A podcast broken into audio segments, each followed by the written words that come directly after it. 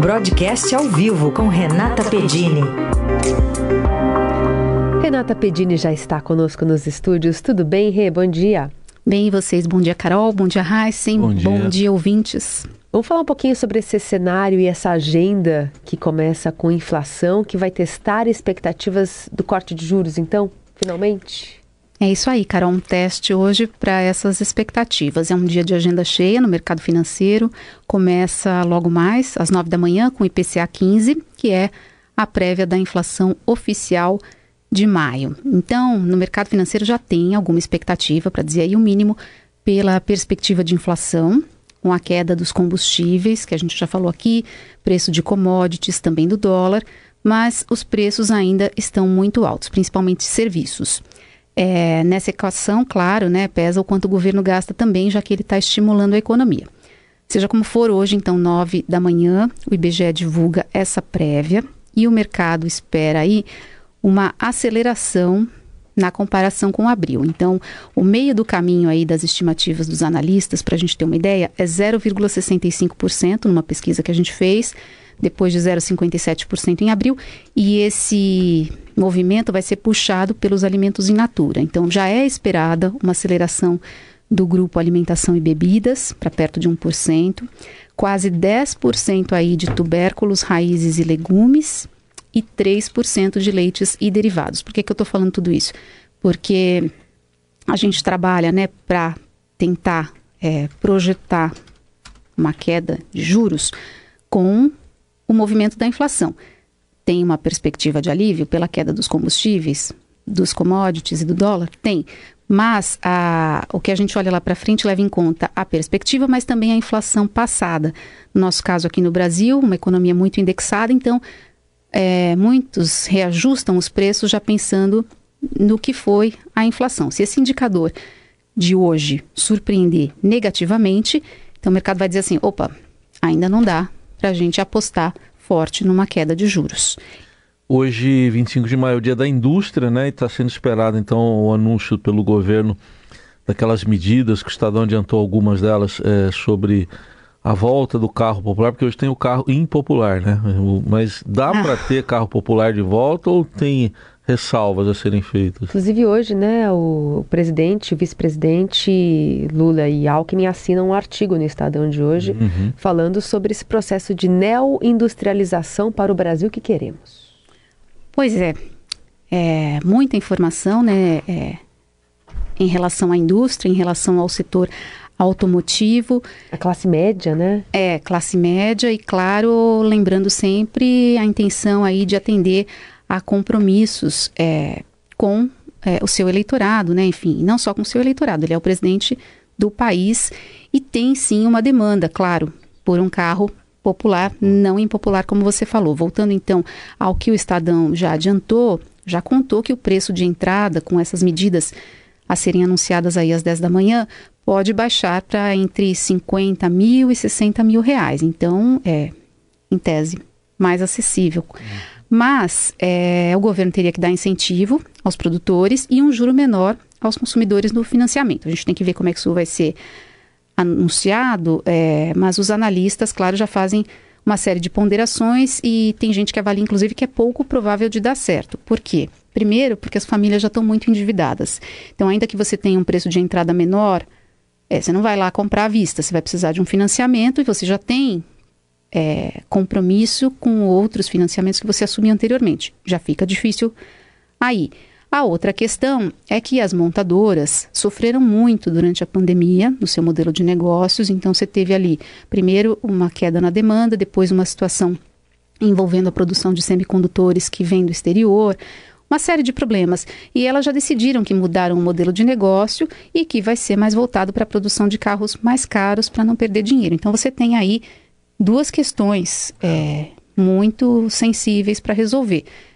É o endividamento das famílias e a questão das montadoras. Precisa ver como é que o governo vai conseguir atacar esses dois pontos. E tem um outro que é bastante importante, que aí é o seguinte: é renovar a frota com combustível fóssil, na contramão daquilo que tem sido a agenda é, internacional, principalmente, que é um compromisso com uma energia mais limpa, um compromisso uhum. ambiental e que foi também uma promessa de campanha do presidente Lula. Então, Aliás, o que reforça esse, esse cenário que a gente está vendo lá no Congresso, né? De esvaziamento do Ministério do Meio Ambiente e tal. Meio que tá essa política pró-carro popular que seja, ela conversa com essa articulação toda que a gente está vendo Explorar em Brasília. petróleo né? no Amazonas, Exato. essas coisas todas. É, é infelizmente, né? E, enfim, não sei qual é o saldo positivo disso, né? Se é que tem. Vamos ver Mas aí. Há uma coerência nessas agendas, né? É, Elas a se gente- interligam. Sim, se interligam e a gente percebe aí desse lado é, um enfraquecimento do ambiente e que, claro, vai ter um custo político também, né? Porque a imagem que a gente está vendendo lá fora, a questão Brasil voltou tem a ver com é, uma mudança no início do governo e uma melhora de percepção em relação àquilo que a gente é, deveria assumir aí como compromisso para preservar aquilo que a gente tem, né? E se você está olhando para o carro popular, claro, tem uma demanda, tem a questão da Amazônia, são agendas muito de curto prazo. E aí a gente se pergunta, até fazendo uma referência aqui à ministra Marina Silva, e o longo prazo? Qual que é a estratégia de longo prazo nossa, né? Onde é que a gente vai, onde é que a gente quer chegar? Então aqui é uma ponderação importante a gente fazer nessa nossa conversa. Bom, sobre arcabouço fiscal, passou lá na Câmara, rejeitaram todos os destaques, que eram aquelas mudanças. E agora a gente vai ter no Senado essa votação. Vamos ouvir o que disse primeiro o ministro Fernando Haddad, aqui para você comentar a respeito do próximo passo, já que ele já está pensando na reforma tributária. O placar expressivo, né? A Câmara dos Deputados deu uma demonstração de que busca um entendimento para ajudar o Brasil a recuperar taxas de crescimento mais expressivas.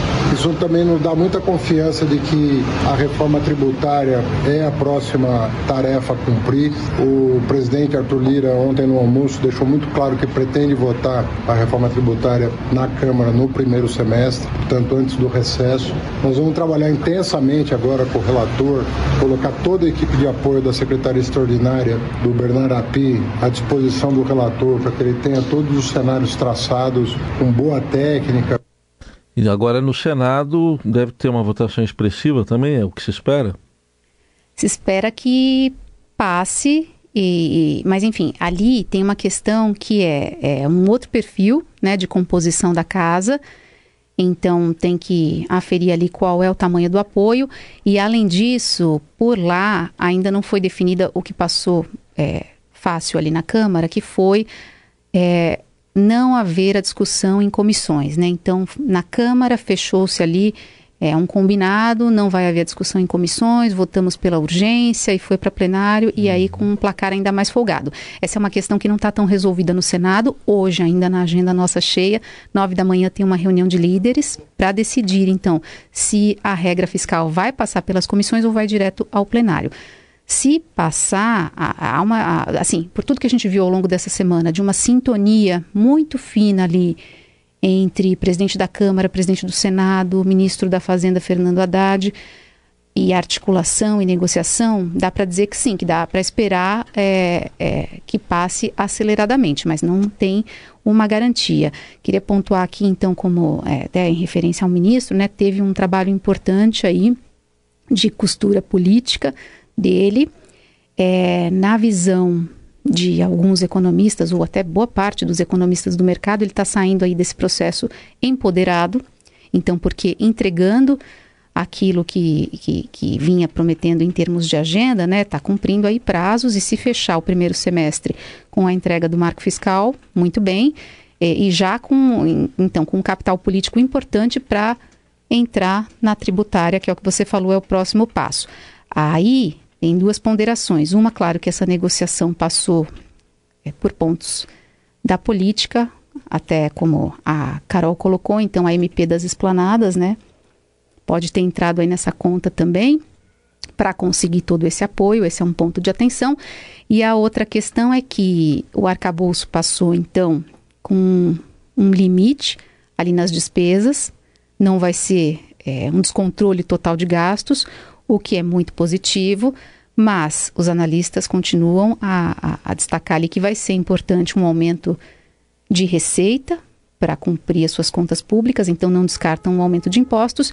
E o outro ponto é que mais para frente é esperada aí uma desaceleração da economia, até por conta do efeito dos juros em níveis elevados, né, nos 13,75, não cedem, então a economia em algum momento vai dar é, um sinal aí de enfraquecimento e aí esse enfraquecimento pode vir a testar esse empoderamento do ministro da Fazenda.